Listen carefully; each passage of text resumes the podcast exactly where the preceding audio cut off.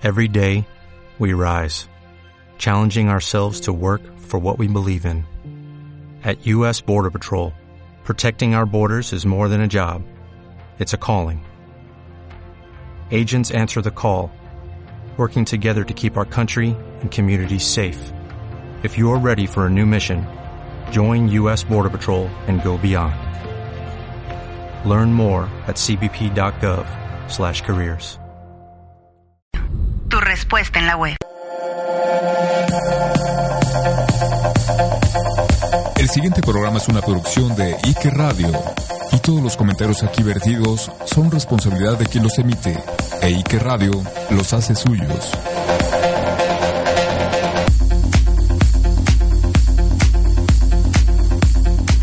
Taxi.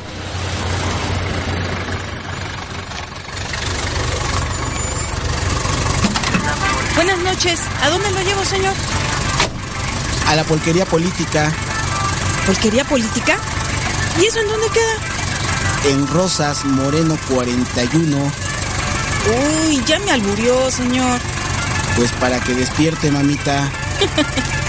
Viene saliendo del trabajo, ¿verdad?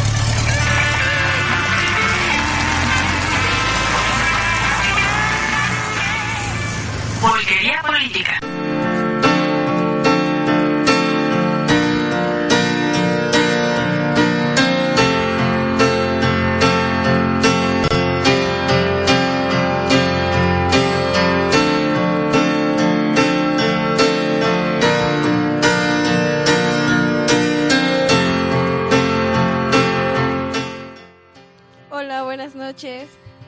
Escuchas. Espero estén bien en este martesito. Eh, bienvenidos a Pulquería Política. Recuerden, salsa grilla y curado de avena y si la plática amena. Pues hoy hablaremos de diferentes temas. Pero antes, ¿cómo estás, Mauricio? Muy bien, muy bien, Carla. Afortunadamente, ya eh, en la última semana del mes de mayo. Por cierto, muchas felicidades. Ayer fue tu cumple. Ah, muchas gracias. Este, y la verdad es que estamos a punto de finalizar ya el quinto mes del año, que está yendo rapidísimo. Así es, muy, muy, muy rápido. Y bueno, pues, lo tenía que decir. ¿Qué pasó el sábado? ¿Con las quién? chivas. No, eso no fue el O el sábado, fue el domingo. domingo. Perdón, Bueno, el domingo. por favor, por favor, ahí empezamos con problemas, ¿eh? ¿Qué pasó? No, bueno, pues de modo, nos eliminó Santos. Y este, pues la verdad es que Chivas jugó muy mal, bastante mal. Y el culpable, como lo he señalado en mis canales hermanos de Somos Chivas, la verdad no oficial, el culpable de esto es José Manuel de la Torre. O sea, eh, tuvimos la posibilidad de llegar a la final, él decidió hacer un planteamiento defensivo y pues eso no nos alcanzó y nos eliminó el Santos. Así de Qué claro, bueno, me concreto. da mucho gusto. Pero bueno, regresando a nuestro a lo que nos toca, pues hoy hablaremos de diferentes temas, eh, como es pues ya el cierre de las eh, de las campañas electorales, ya para este 7 de junio, que ya se viene acercando. Eh, también hablaremos del caso Aristegui, qué es lo que ha pasado, en qué ya está quedando, y así como la situación de Brad, ¿no? el Movimiento Ciudadano. Entonces empezamos con el cierre de campaña, ¿te parece? Eh, bueno, en, el Universal, este decía Salvador García que eh, tanto el PRD como el PAN están negociando alianzas de facto en varios estados para derrotar al PRI. Eh, quieren declinar a Michoacán y Guerrero para que sea el PRD el que vaya como eh, dominando como esa zona. Y eh, en cuanto al PAN, bueno, ellos se se van con Sonora, San Luis Potosí y Baja California. Eh, hubo una reunión en el hotel de Polanco en donde acudió Jesús Zambrano y Jesús Ortega del PRD y Gustavo Madero y Alejandro Zapata, pero gordo, eh, del PAN. Entonces están como reuniendo, ya llevan dos reuniones, ya nada más faltan este, la siguiente para ver si ya firman acuerdos antes del 7 de junio, pues para que obviamente los votos se, se vayan ahí uniendo. Y pues, ¿cómo ves, Mauricio? Mira, yo creo que hay que poner un contexto más amplio aún porque esta información sobre el PRD y el PAN, eh, hay otros partidos políticos como el propio Movimiento Ciudadano de Nuevo León, en donde se da también una alianza de facto entre nuestro candidato a gobernador eh, que declina en favor de el Bronco, que es un candidato supuestamente independiente que ha militado durante pues, más de tres décadas en el PRI, que bueno, pues ahora se lanzó como candidato independiente. Entonces, eh, quiero, quiero poner esto en contexto porque, a ver, la gente purista y los ciudadanos que eh, critican al sistema político, desde luego que van a criticar este tipo de alianzas. O sea, eso es de, de, cajón, ¿no? Sí, o sea, es así como, ¿cómo es posible que se junte el agua y el aceite? ¿Cómo es posible que esto, que el otro? A ver, tenemos que partir de algo. Eh, cuando se hace política es para tomar el poder. Es algo fundamental. No haces política para perder. Y en este sentido, por ejemplo, en el caso de Nuevo León, el Bronco, junto con nuestro candidato Elizondo, lo que están buscando es ganar la gubernatura para impedir que se mantenga en manos del PRI. Recientemente acaba de salir varias notas en donde Rodrigo Medina, actual gobernador, que desde el inicio de su gubernatura se supo que el que gobernaba era su papá, ahora sale a la palestra pública que han hecho una serie de desvíos de fondos en donde, bueno, pues a través de Islas Caimán tienen cuentas millonarias. Y esto a través del usufructo de gobernar pidiéndole dinero a los empresarios, o sea, extorsionándolos. Es así como que este cualquier cártel, Ajá. o sea, yo, yo no veo ninguna diferencia entre que un gobierno te extorsione de manera, entre comillas, lícita y un cártel. Entonces, eso no es lo que yo diga, está en todos los medios de comunicación. ¿Cuál es la idea cuando haces una alianza de facto? Precisamente, pues que esa administración ya no continúe, porque bueno, se pensaría que en el caso de Ivonne sería pues darle continuidad a ese proyecto político de administración pública bajo los mismos el mismo régimen. En el caso de eh, la alianza PRD-PAN, que no se nos olvide que no es la primera vez que lo hacen y que lo han intentado. De hecho, con eh, el anterior eh, gobernador en Guerrero lo habían intentado, nada más que al último se bajó el PAN. Habrá gente que diga que cómo es posible que la izquierda se una a la derecha. Y eso tiene su razonamiento bajo principios. El primero que va a comentar esto va a ser obviamente Andrés Manuel y Morena. La situación, yo no digo que esté bien o que esté mal, describo el asunto de cómo en cada gobierno de cada estado se necesitan, por lógica, hacer este tipo de alianzas para evitar que el adversario gane. Claro. Concretamente en Michoacán. Si Fausto Vallejo, que acaba de gobernar Michoacán, priista, vimos lo que sucedió con su hijo, que estaba eh, comiendo, tomando, degustando el placer con la tuta, y que fue no una vez, sino varias veces, de hecho por eso fue a la cárcel el hijo de Fausto Vallejo. Ahorita el siguiente competidor, que es Chon, Calzón, Chon. Este, en ese momento del PRI, bueno, podría continuar ese tipo de gobierno. ¿Qué es lo que busca Silvia, Silvano? Silvano Aureoles del PRD. Este, así como en la película de Pedro Infante lo hemos dicho aquí. Silvano, esa mujer es mía. no voy a permitir que la tomes. Bueno, entonces, ese tipo de, de, de la decisión precisamente de agarrar y decir, bueno, para que Silvano Aureoles, que está en empate técnico con Chon del PRI, pues la idea es precisamente que este decline Dulce María Calderón eh, para que en ese momento pueda ganar el PRD. No sé si lo va a hacer, no sé si vaya, o sea, una cosa es la intención de los partidos y otra cosa es la intención de los candidatos.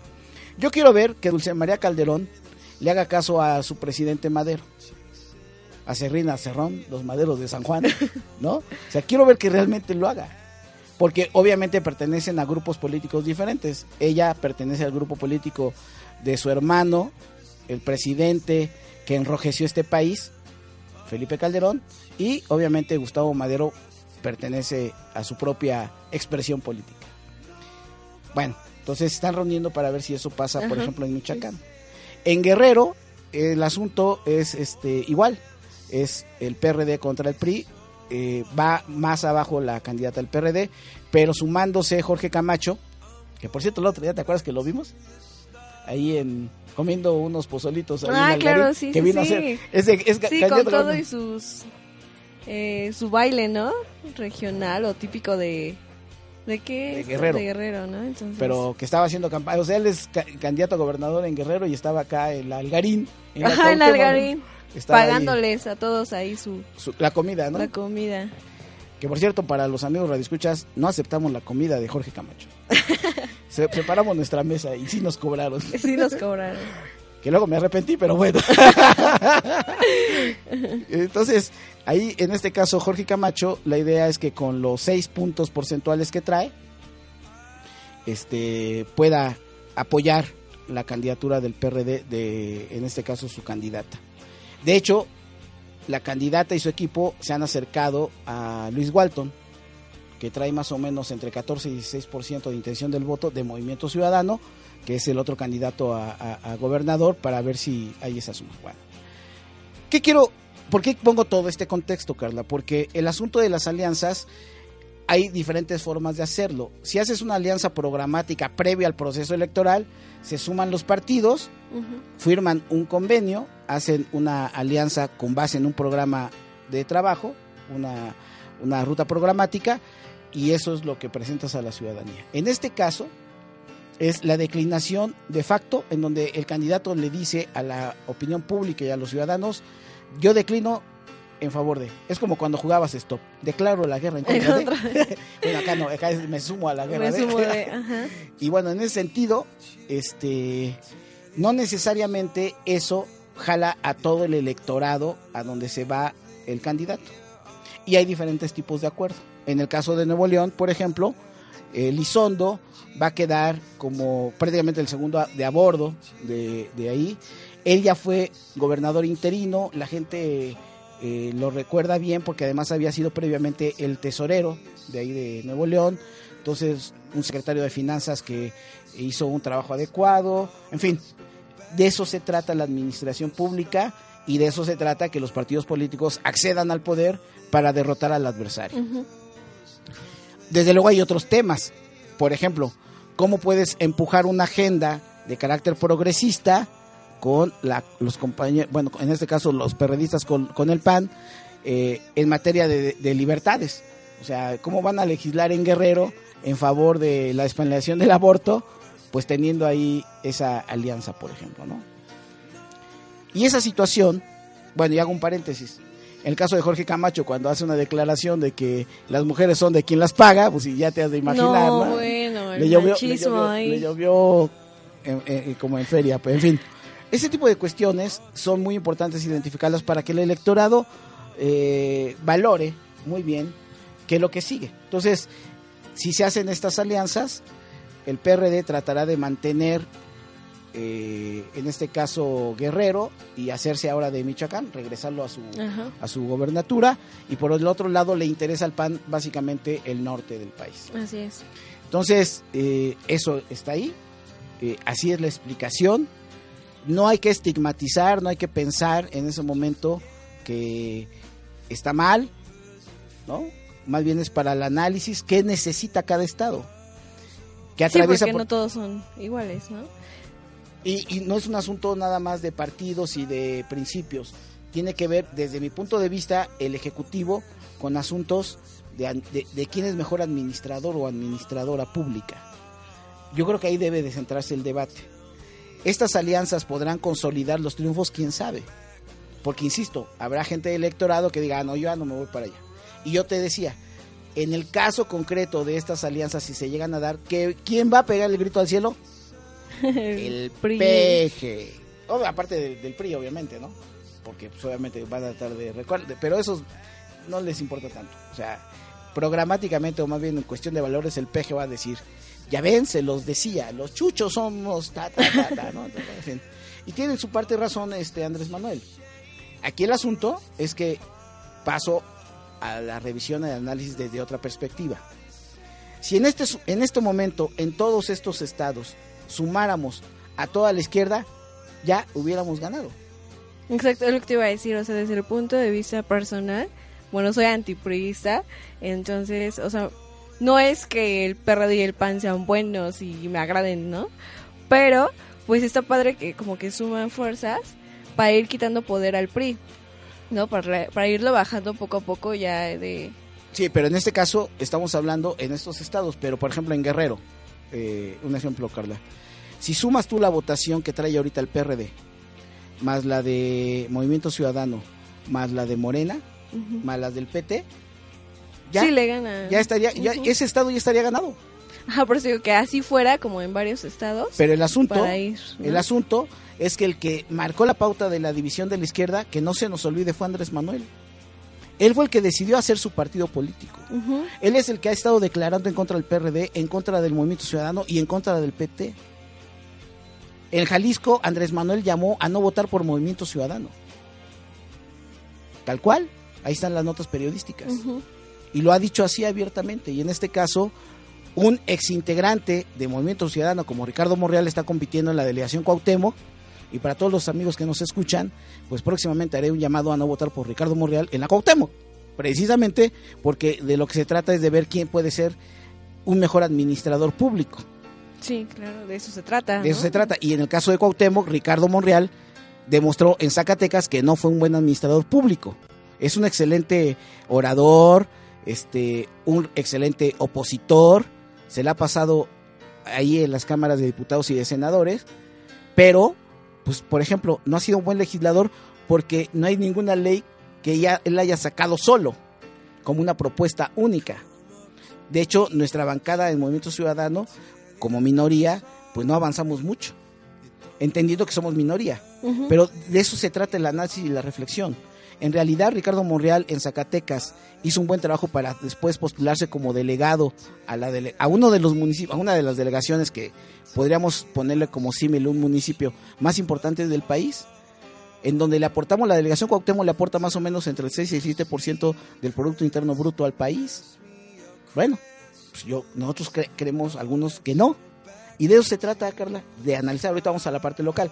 Pero a nivel federal, antes de irnos al corte, creo que estas alianzas que se están dando en diferentes estados, pues eh, son interesantes. Sí, El por electorado de esos estados tiene que valorarlo. Tienen que analizar a quién quieren tener como gobernador o como gobernadora y con base en eso votar. Sí, que estén bien informados, ¿no? De saber quién es, de su trayectoria, qué, qué hay detrás de, ¿no? Si ahí tienen cola, bueno, obviamente todos tienen Cola cola, que que, le les pisen. pisen, ¿no? Pero pues algunos las tienen más, otras menos, entonces que se informen bien y En el caso de nosotros, por ejemplo, en Guerrero, eh, el expresidente de este partido, del Movimiento Ciudadano, Luis Walton, se ha mantenido con la idea de no declinar. Entonces, bueno, pues ahí está su 14 o 16%, o va a subir quizás más eh, la última semana y media que venga. Bueno, pues ahí está, ¿no? O sea, es una opción. sí, claro. Nosotros somos una opción. Y la gente que vote por Movimiento Ciudadano va a tener una representación en el Congreso federal y local. Más aparte, yo creo que, que Luis Walton va a permanecer eh, tratando de representar todo ese, ese, ese voto ante el siguiente gobierno, sea perredista o sea priista. Y de eso se trata. Aquí el asunto es de que muchas veces lo que se entra por a través de los medios de comunicación es cómo es posible que hicieron tal o cual cosa. Entonces, eh, eh, en, eh, termino, en el ejemplo de lo que estamos hablando, en Guerrero Movimiento Ciudadano decide ir eh, solo y se mantiene. En Nuevo León se decide apoyar la candidatura del Bronco y se hace una alianza de facto. De eso se trata. Entonces ahí el PRD, eh, PAN, están buscando hacerse de, de, de- alianza, ¿no? Y si te parece bien, pues cuando regresemos hablamos de eh, la parte local. Sí, me parece. Mientras vamos a un corte y los dejamos. Bueno, hoy le tocó, eh, bueno, nos tocó poner canciones de Rey Ruiz. Que Un es especial uno- de Rey Ruiz. Sí, era, es muy bueno, la verdad. Y entonces los dejamos con una canción y regresamos.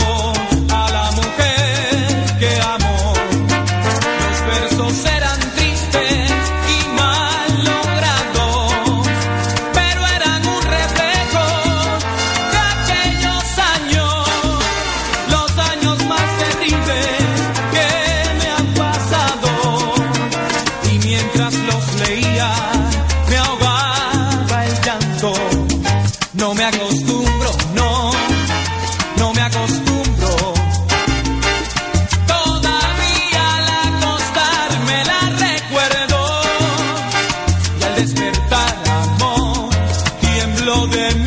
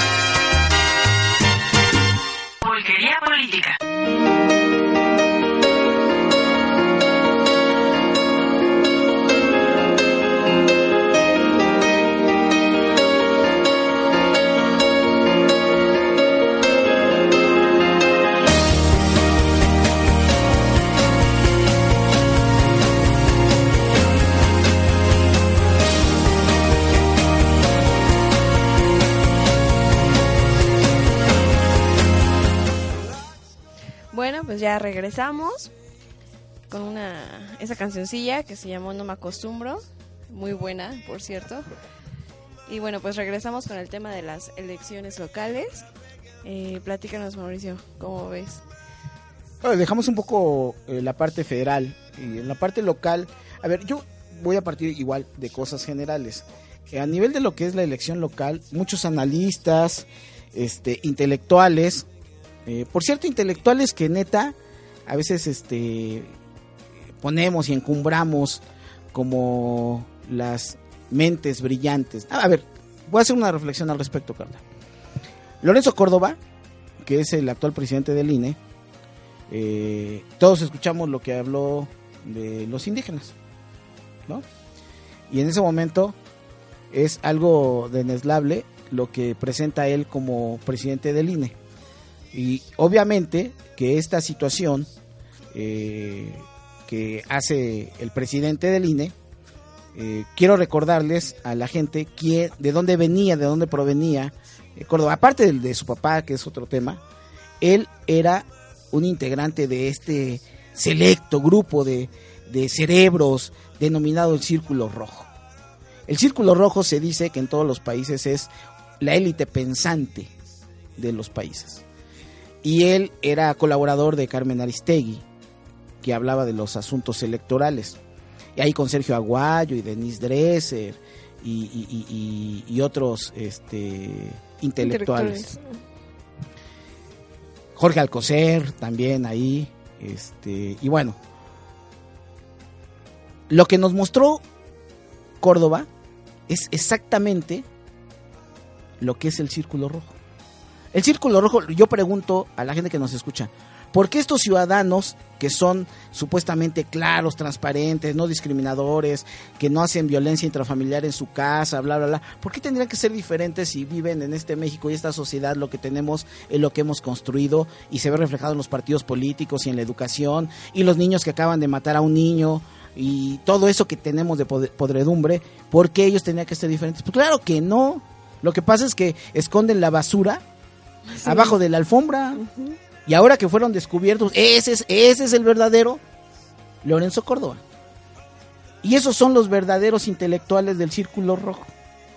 ¿Por qué lo quiero? Imagínate. Sí, sí, ¿por qué lo quiero señalar? ¿Por qué lo quiero señalar? Porque tiene que ver con estas reflexiones que ellos nos llevan, en donde varios años han venido haciendo creer a las personas que el sistema de partidos no debería prácticamente de existir, tendríamos que transformarlo, bla, bla. Situación que en una parte tienen razón, pero en, en, en ese No la sentido- forma, ¿no? Tal vez. no la forma y no, no, no la manera como se plantea.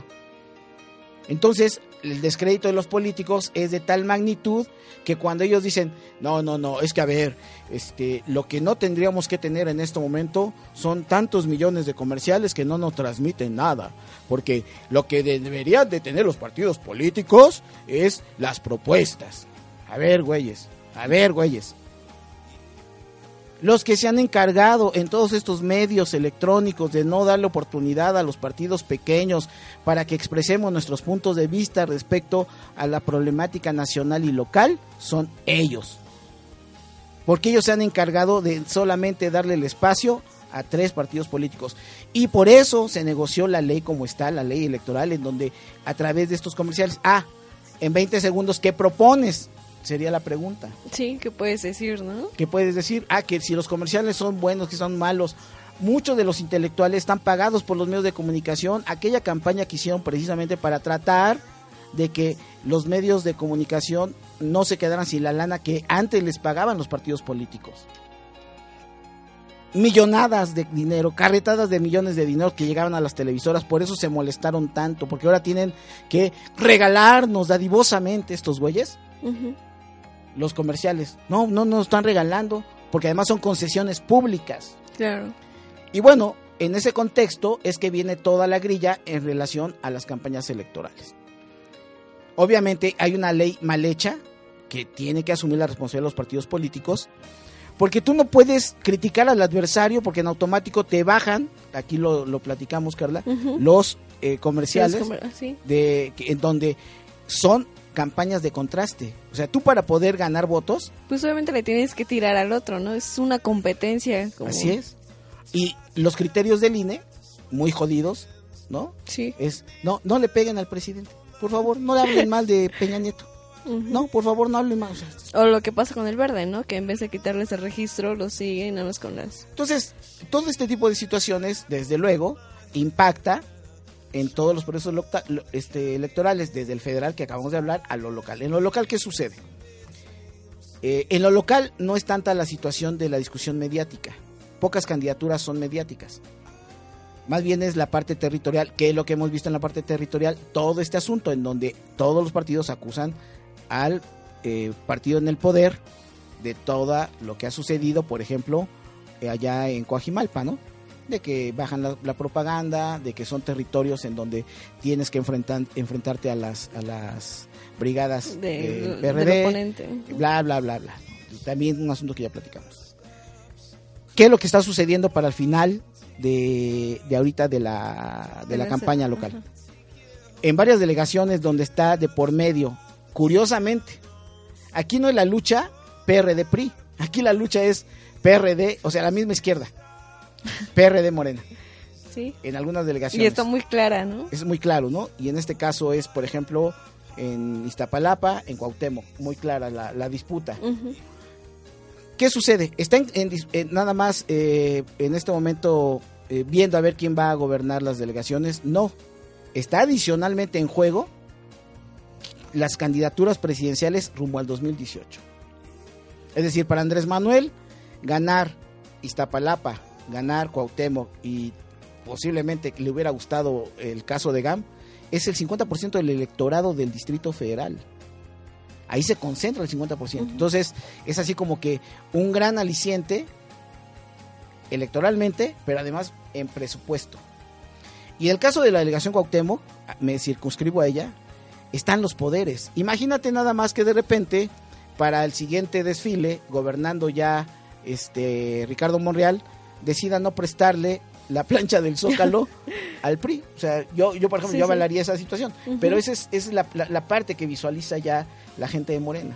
Tener control de- del Zócalo. O sea, lo que nos quieren venir a, a- a vender aquí, el Mesías Zacatecano y el Mesías Tabasqueño, es un, un- neta, es un asunto que no nos dicen obviamente la neta del planeta, ¿no?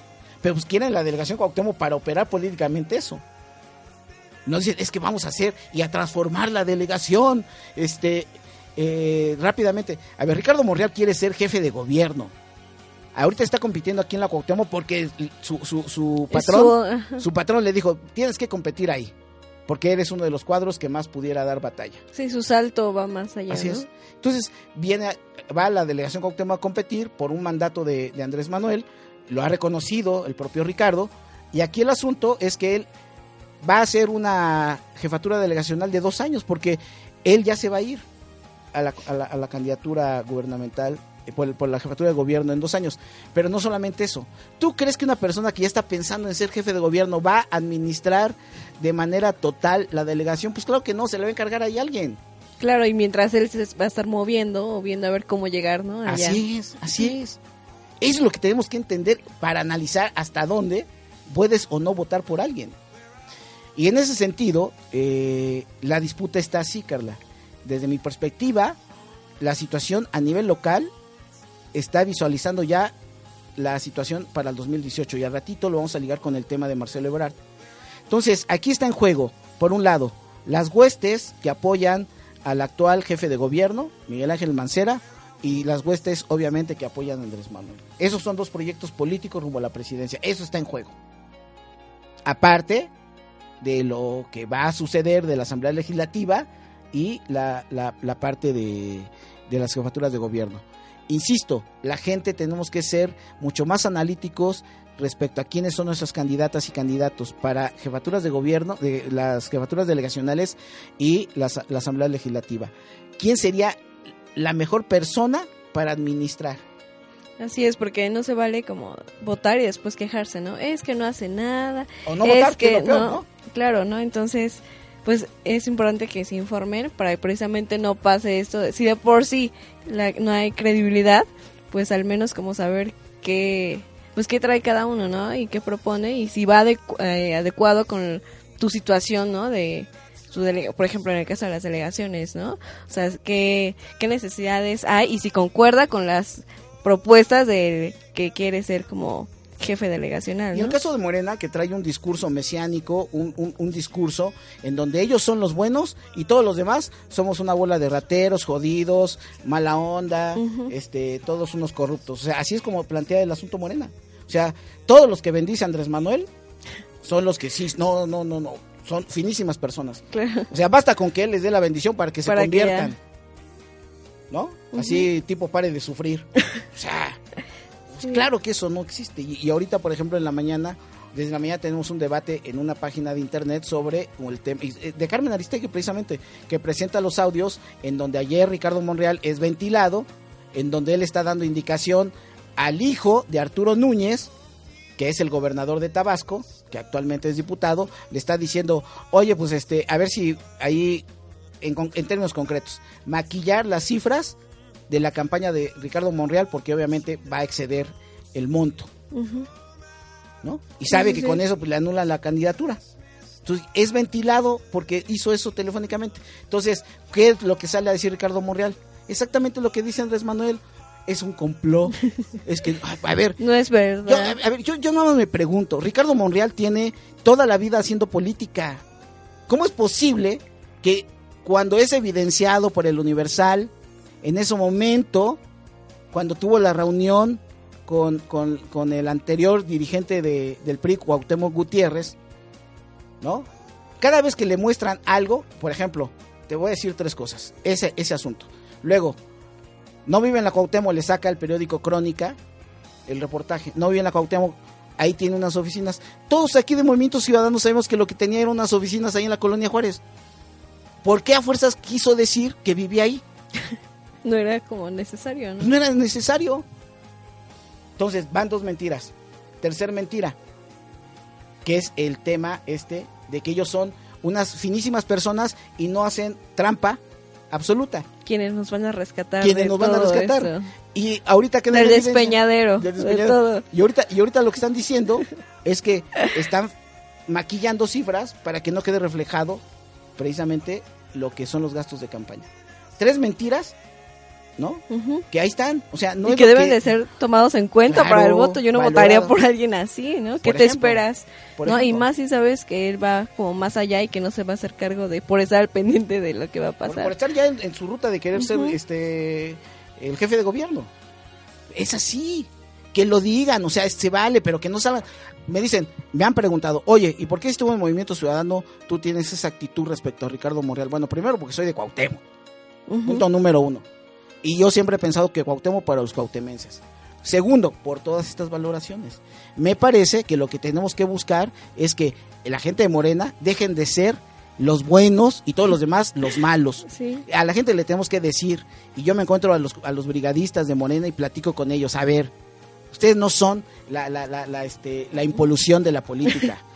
O sea, ustedes tienen en sus cuadros políticos gente cochina, igual que en cualquier partido político. Ahí está Martí Batres. Entonces, que no nos vengan con ese rollo. De eso se trata la política. Y de eso se trata, de exhibirnos de quiénes somos cada quien. O sea, precisamente de esa parte. Entonces, obviamente, en ese sentido, Carla, lo que dice la gente, este, dicen, es que son puros pleitos. No, no son puros pleitos. Y no son pleitos de lavandería. Son pleitos de sustancia, de ver quién entonces te va a administrar y quién te va a legislar. Sí. ¿qué tipo de personas son? Entonces, como ya se puso nervioso nuestro productor y nos está mandando a corte, ¿qué te- creo, creo- que él es de Morena. Dijo, ya, ya, ya. Sí, casualmente, ¿no? Córtenle. Sí, ¿no? Entonces, este, y dice, yo trabajo para Ricardo pues, Carla, Pues nos vamos a un cortecillo con una salsirri y regresamos.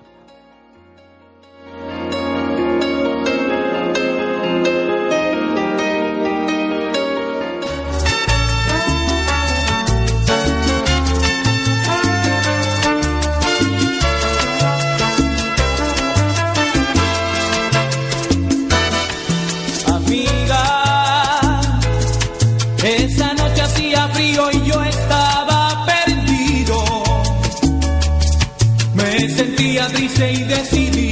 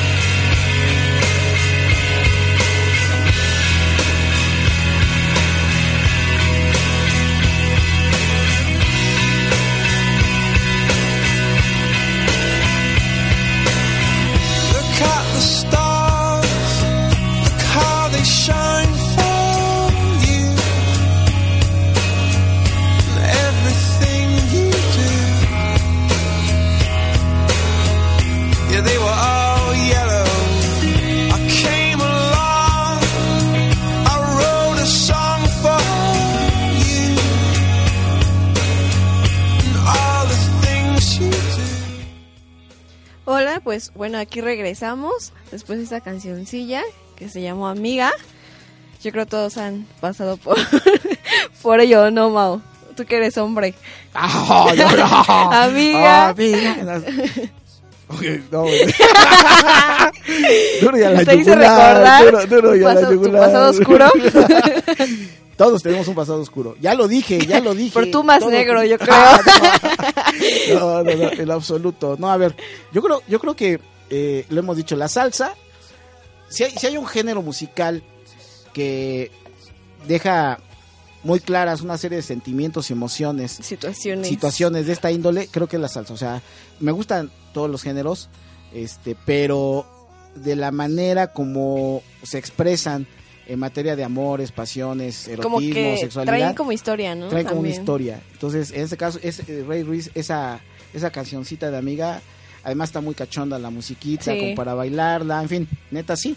Sí es, yo creo que de, de, de los eh, eh, cantantes de salsa más recientes, digo, él ya no es un jovenzuelo, este, son, son de los cantantes que marcaron época eh, de, de los salseros, ¿no? Claro. Entonces es una, una buena rola, la verdad. Así es, pues nuestro productor nos acaba de decir que hay un comentario Creo que de... Eh, antes de leerlo, antes de leerlo, si te parece bien, Carla, liguemos el tema que estamos hablando de las campañas locales con el otro tema. Así es, con lo de... Pasó con Marcelo Ebrard, ¿no? Que ya lo habíamos comentado en programas anteriores. Lo de su bigamia, ¿verdad? Que pues se postuló para el mismo puesto por dos eh, partidos, PRD y Movimiento Ciudadano. Bueno, es lo que dice el tribunal y Claro. ahí está la discusión, ¿no? Sí, y todo fue por la queja que presentaron tanto el PRD como Nueva Alianza y el Partido Verde. Entonces, pues el argumento es que no podía ser suplente eh, porque el tribunal ya había cancelado sus aspiraciones para ser legislador por la vía plurinominal. Como. Entonces, por la simultaneidad, pues este, ya ya se resolvió y pues ya lo le negaron, ¿no? La La pues la, posibilidad. la posibilidad. Eh, vi en un artículo que eh, Jorge Ramos le hizo una entrevista a Marcelo en donde le dice que pues él quiere ser presidente para el 2018 que ha estado toda su vida preparándose para para ese momento, ¿no? Entonces, y que todas estas cosas que le han venido sucediendo, pues son parte de gente que obviamente no quiere que llegue la- a ser candidato. Entonces, ¿cómo ves esto? Pues mira, la primera parte tiene que ver con, eh, eh, a ver, una resolución del Tribunal Electoral del TRIFE en relación a lo que significa este la candidatura que se señaló en ese momento por parte de Marcelo. Y obviamente hubo quien criticó posteriormente cuando se postuló como suplente. Y hablaron de que era un asunto leguleyo, que era un asunto en donde se le buscaba dar la vuelta a un resolutivo del trife, bla, bla, bla, bla, bla, bla, bla, bla, bla. Entonces, aquí el tema, obviamente Movimiento Ciudadano lo que hace es esta cumplió antes que nada hay que decirle a la gente que Movimiento Ciudadano cumplió el mandato del trife entonces dijo ah no puede ser titular porque no es Ajá. titular y en tiempo informa se suscribe la otra fórmula que es en este caso donde él va como suplente Sa- sabía que iban a volver a impugnar Le querían dar en la torre, ¿no? Sí, sí. ¿Qué es lo que sucede? Que en este momento Marcelo es uno de los activos importantes para la contienda del 2018. Lo estábamos ligando con el, el tema anterior. Dos de los candidatos, que es eh, Andrés Manuel y Mancera, ya están en la ruta de lo que se dirime ahorita en la Ciudad de México. O sea, lo que va a salir como resultado de la contienda electoral 2015 Hablamos concretamente de la delegación Cuauhtémoc, pero también está en Iztapalapa el asunto, en donde Dione Anguiano por parte del PRD y Clara Brugada por parte de Morena, pues están luchando para ver quién gana, ¿no? Entonces, ¿qué sucede? Por eso te decía, no solamente es el 2015, ya se está viendo para el 2018 el asunto. Entonces, en este caso, quieren eliminar ya a Marcelo. Bueno, Marcelo, en el caso de la línea 12, lo hemos dicho, el gobierno del DF ya perdió 14 de los 17 juicios con otros eh, colabora- colaboradores de él a nivel más bajo y eh, no le han podido comprobar nada. Y a Marcelo no tiene ninguna situación de carácter legal, ninguna, en materia de la línea 12. Ujú. O sea, no hay una demanda, O sea, no será comprobado nada. ni siquiera lo han demandado, que el gobierno del DF debería de hacerlo, entonces no lo han hecho. Entonces todo es puro asunto mediático. El Virgilio no ha hecho su... No, no, no, en este caso el gobierno del DF, ¿no? Pero la situación es que eh, el, el caso del Distrito Federal está en este momento diciendo eh, cosas mediáticamente, pero no hay ninguna demanda. Luego, lo segundo es línea 12, no les alcanza y dicen, bueno, pues hay que darle otro golpe. Entonces sacan el tema de su casa ahí en la colonia Roma, que también está con la información, bueno, pues si ya tienen la información, que procedan legalmente, sería lo adecuado. Pero sale primero la parte mediática. Entonces, si te das cuenta, la secuencia ha sido el desgaste político, Sí, mediático claro. de Marcelo. Sin embargo, hasta este momento no hay nada legalmente que se le pueda imputar. ¿Qué va a suceder? Que esa ruta tendrá que seguir la parte legal. Pero aquí lo más importante es el hinchamiento mediático. Lo hemos dicho en ese programa y en nuestro canal hermano en YouTube del Ciudadano TV. ¿Cómo es posible que el alcalde que acaba en su gestión siendo reconocido a nivel internacional, de repente ya no fue un buen alcalde? ¿No? O sea, un reconocimiento de carácter internacional de las ciudades más importantes del mundo. Estamos hablando de Nueva York, París, Tokio, este, Londres. Él fue nombrado el mejor alcalde en ese año de todas estas grandes urbes. Y ahora resulta que su administración simplemente estuvo llena de corrupción y no se hizo lo que se tenía que hacer. Y todos aquellos periodistas que escribían a favor cuando él estaba en el poder, ahora lo hacen al contrario. Y esto va ligado con todo esto que te comentaba yo de que como sociedad, como somos. ¿sí? Somos una podredumbre, pues sí. Sí. ¿Por qué? Porque, por ejemplo, a nivel federal y a nivel local, todas las encuestadoras hacen la chamba y el trabajo sucio. Entonces, si tú pagas una encuesta, sales favorable. ¿No? Sí, sí, sí. Y entonces es muy complicado, ¿no? Que de repente un medio de comunicación como el Grupo Reforma viene de manera sostenida, voy a poner el ejemplo en Miguel Hidalgo, David Razú, que además tú lo conoces viene de manera sostenida ganando y de repente de la noche a la mañana resulta ser que le, le, le- le saca ya este 13 puntos Xochitl ¿No? Porque el grupo Reforma sacó esa encuesta. Y luego a los dos o tres días saca la encuesta también a favor de Ricardo Morreal en la Cuauhtémoc. Ese es el punto, ¿no? Y se dice que el grupo Reforma está detrás de la candidatura del Bronco. Entonces, precisamente, aquí lo que estamos viendo es que con todos los candidatos, todas las candidaturas, pues están los eh, poderes fácticos detrás de ellos. ¿Eso es malo? No, en todos los países sucede. Nada más que aquí, pues obviamente, se agranda el asunto. Pero aquí, estos tres candidatos de la izquierda, pareciera ser que le temen más a Marcelo que al propio Andrés Manuel. Digo, de Mancera ni hablamos, ¿no? Es menor. Cuadro es cuadro Sí, menor. ¿no? La situación es, ¿qué va a suceder con Marcelo? Bueno, pues ya en este momento tiene una entrevista con Jorge Ramos, uno de los periodistas de mayor credibilidad en el mundo eh, de los medios de comunicación internacional. Dijo lo que tú escuchaste que dijo. Y bueno, pues vamos a esperar ahora qué ruta sigue. El movimiento ciudadano, yo creo que tenemos claro el juego político que está a nivel este, nacional para la izquierda. Nosotros siempre dijimos, siempre hemos mantenido la posición de mantener eh, la unificación de la izquierda. Quien rompió lo, esa, esa visión fue Andrés Manuel. Y creo que la única manera, y eso es a título personal, yo creo que la única manera de poder ganar la presidencia en 2018 es yendo la izquierda toda junta, por lo que comentamos hace rato de los estados. Si tú te das cuenta y al terminar el, el 2015 nos vamos a dar cuenta que la izquierda hubiera arrasado en varios estados, en Si varios municipios, si estuviéramos juntos. Sin embargo, bueno, pues no fue así. Y ahí están las consecuencias. Sí, porque así no hay como un contrapeso, ¿no? Y en el caso de nosotros, como Movimiento Ciudadano, nos quedó claro el, el asunto, vamos solos, a diferencia del PT, por ejemplo, que tiene alianzas con varios partidos, en el caso de nosotros decidimos ir solos. Y parte del análisis aquí con eh, Dante Delgado, que es el coordinador nacional, es, bueno, si queremos permanecer como partido político, pues vayamos solos, vayámonos demostrando si le servimos o no al país. Ujú.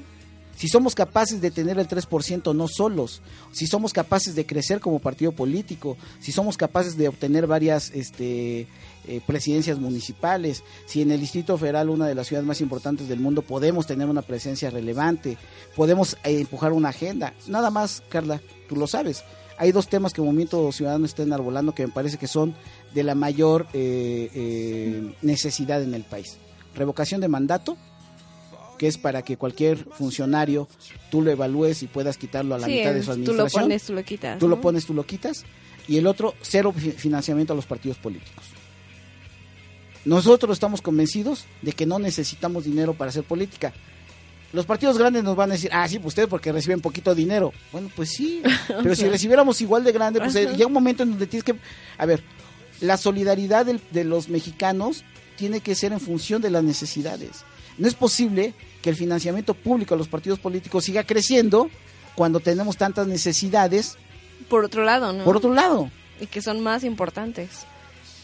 ¿Cómo le podemos hacer? Pues un sistema como en Estados Unidos, en donde el financiamiento venga de otros entes y nos dirán, oye, pero es que está metido el narcotráfico en el país y tiene en ese momento la posibilidad de este, invertir en los partidos políticos. Bueno, yo me pregunto, yo me pregunto, ¿qué país del mundo importante donde se, donde se consume droga no tiene una economía narcotizada?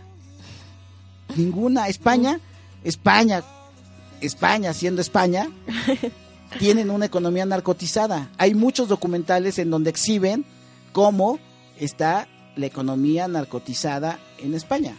Digo, Estados Unidos, pues ellos son los que encarecen el producto. Pregúntenle a la gente de la CIA y del FBI cómo se enriquecen sus, sus, sus mandos. Entonces, nosotros tenemos esas dos propuestas que son relevantes y ahí está. Entonces, yo creo que Marcelo, eh, Movimiento Ciudadano, tenemos la claridad de que hay que impulsarlo. Es un perfil que merece la oportunidad de competir y que la ciudadanía decida en su momento si vale la pena o no y que en su oportunidad se haga todo lo necesario para que la izquierda vaya junta. Entonces, así veo la cosa, Carla, de esos temas a nivel nacional, a nivel local, el caso Marcelo. Y nos quedaba por ahí otro, pero creo que también Sí, ya antes tenemos el comentario de... Sí, antes de pasar al siguiente tema, eh, Armando Robles nos dejó un, un comentario que dice, Morena, a fin de cuentas, es una copia más de PRD, Movimiento Ciudadano y toda la bola de pseudoizquierdistas que quieren un cambio en México y Monreal ahí no es más que una pantalla de eso. Bueno, ahí ah, respetamos el punto de vista de, de- De Armando. de Armando. Creo que eh, ciertamente vemos países diferentes.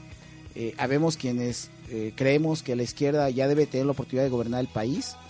eh, que creo que no lo haríamos mal. Creo que con un personaje como Marcelo, que ha tenido la capacidad de gobernar una de las ciudades más importantes del mundo, estaría en posibilidad de tener una buena presidencia. Con todo respeto, creo que Andrés Manuel, para los dos procesos que tuvo, fue suficiente. No veo yo que para el 2018 pudiera, o si, si escuchamos su discurso, es el mismo del 2006 creo que no estaría en posibilidad de aglutinar las fuerzas necesarias, porque de entrada, en este 2015, pues ya rompió con todos nosotros, ¿no? O sea, ya cuando él manda a no votar por eh, X, Y o Z, pues yo creo que ya el mensaje es claro, él va a ir en su ruta, él cree que va a poder conquistar los votos de la per- las personas que son indecisas y que no tienen algún tipo de filia partidista. Bueno, está bien, está en su derecho. él tiene su partido político, pues que le vaya, que, Que le vaya padre. ¿no? Que haga su lucha. Y el caso del PRD, creo que también le debe quedar claro que Mancera es un cuadro menor, que no ha respondido a las necesidades de la ciudad Exacto, ya con todo lo que ha hecho. con todo lo que ha creo hecho y que seguramente es su, es su moneda de cambio para la negociación importante que será, obviamente, eh, creo yo, que un candidato como Marcelo que sí puede aglutinar las fuerzas necesarias para que este país finalmente sea gobernado de una manera diferente. Acabamos de ver ahorita en España eh, el triunfo de un partido que no es ni el PSOE ni el PP, que allá en España se maneja un bipartidismo y que bueno, pues así yo creo que podemos generar un movimiento de esa naturaleza, en donde todos esos ciudadanos libres, como ahorita se está presentando, voten por una opción como Movimiento Ciudadano, voten por una opción como Marcelo, que seguramente llegará. Yo no creo que estén posibilidades eh, el gobierno del DF o la presidencia de la República de fincarle una responsabilidad a Marcelo eh, que lo lleve, eh, lo hemos dicho aquí, ¿no? A un asunto de estar eh, en la cárcel, por ejemplo. Entonces, así la cosa, Carla. Y pues ya para finalizar, ah, bueno, perdón. Y el caso de, de- de Armando, bueno, pues sí, vemos de manera diferente la vida del país. Yo sí creo que jóvenes como él, eh, o gente eh, adulta, ¿no? Debe de pensar de que lo que ya nos mostró cómo administrar el país, el PRI y el PAN, ahí está ya. O sea, ya no, Los hechos hablan por los- sí pues mismos. O sea, ese es el país que tenemos. Si nos dan la oportunidad, quizás las cosas cambian, ¿no? Es la esperanza que tendríamos que tener. Así es. Y pues para finalizar, eh, vamos a hablar acerca del caso de Aristegui. Ya todo el mundo pues ya sabe. Eh, eh, bueno, lo último que, que han sacado las noticias, eh, proceso, menciona que los abogados, encabezados por Javier Cortina y Javier Quijano, pues presentaron un escrito donde solicitan a la SCJN que ejerza su facultad de atracción para determinar si procede o no el, el amparo ¿no? que pide Aristegui eh, para en contra de la decisión de MBS de cancelar un- unilateralmente su, su contrato.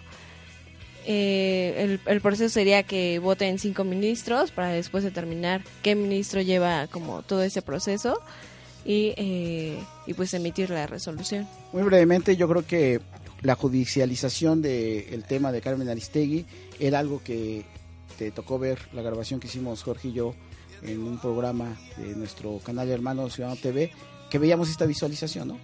O sea, veíamos, no es un tema que van a resolverse en dos días, Sí, es un tema largo, eh, a eso le va a apostar MBS.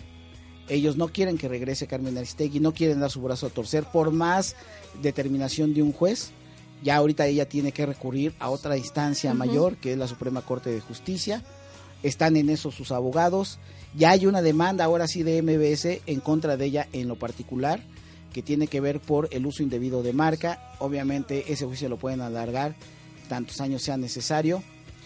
A mí me preocupa eh, que en la lucha que Carmen está haciendo, eh, de repente, pues obviamente van a empezarse a olvidar sus, sus propios amigos de ese tema, porque ya atraviesa por otras instancias. Una cosa es recolectar firmas, que yo le comentaba, lo comentaba hoy en, en un debate que tenía, en donde Denise Dresser y, y Sergio Aguayo ahora son los, los máximos recolectores de firmas, este, son los más eficientes.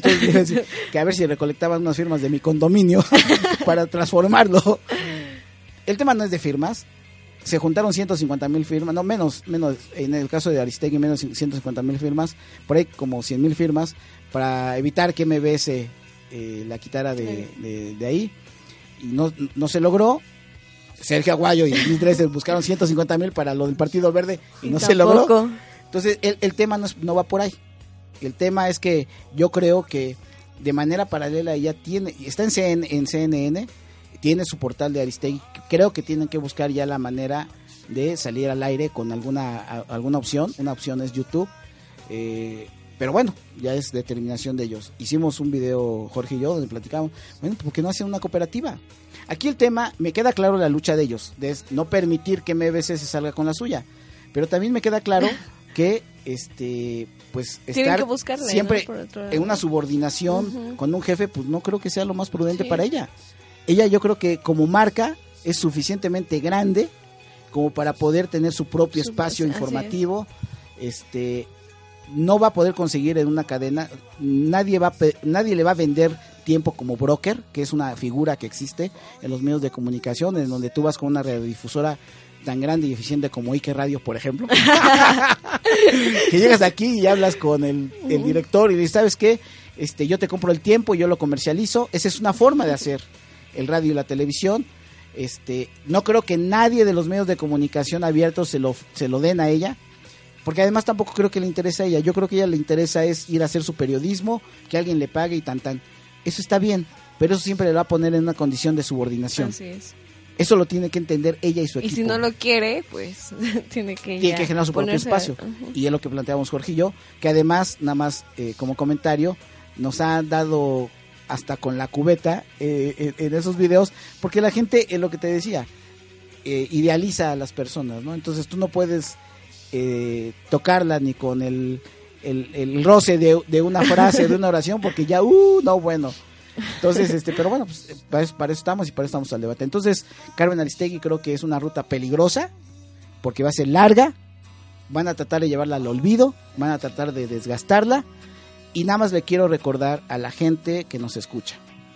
Javier Quijano eh, es un muy buen abogado, pero en el caso de Canal 40 perdió el litigio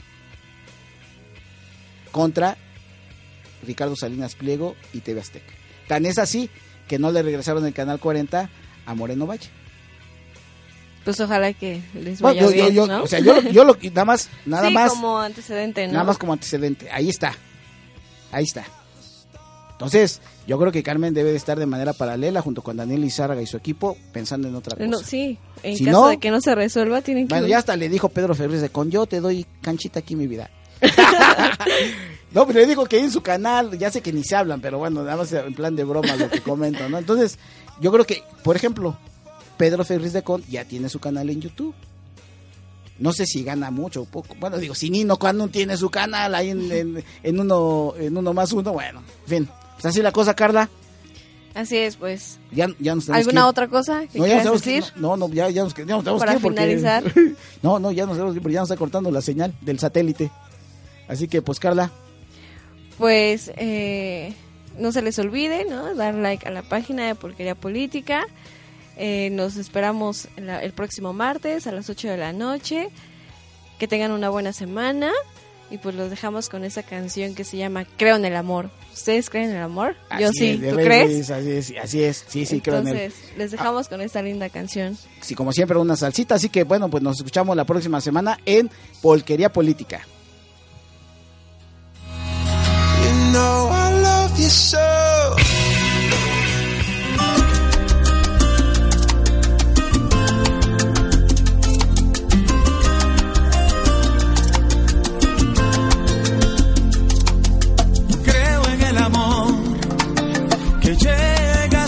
Creo en el poder del beso que nos dimos y en cada sensación que compartimos. En cada noche nueva de placer. Yo nunca había sentido lo que siento contigo. Por eso creo en el amor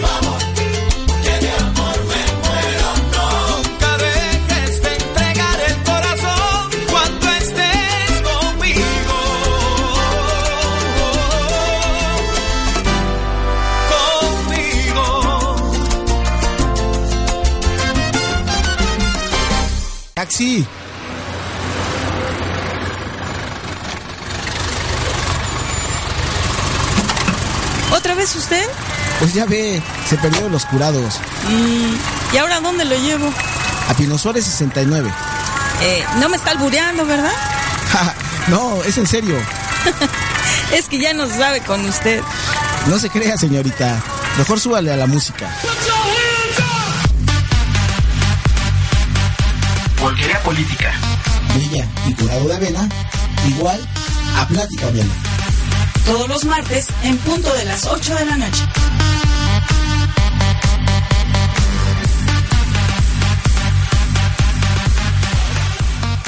Como nuevo cliente de Western Union, puedes disfrutar de una tarifa de envío de 0 dólares en tu primera transferencia internacional de dinero en línea. Envía dinero a los tuyos en casa de manera rápida, fácil y conveniente. Visita westernunion.com o descarga nuestra app hoy mismo y tu primera tarifa de envío corre por nuestra cuenta. Aplican ganancias por cambio de moneda. No disponible para tarjetas de crédito y envíos a Cuba. Servicios proporcionados por Western Union Financial Services Inc. NMLS 906983 o Western Union International Services LLS NMLS 906985.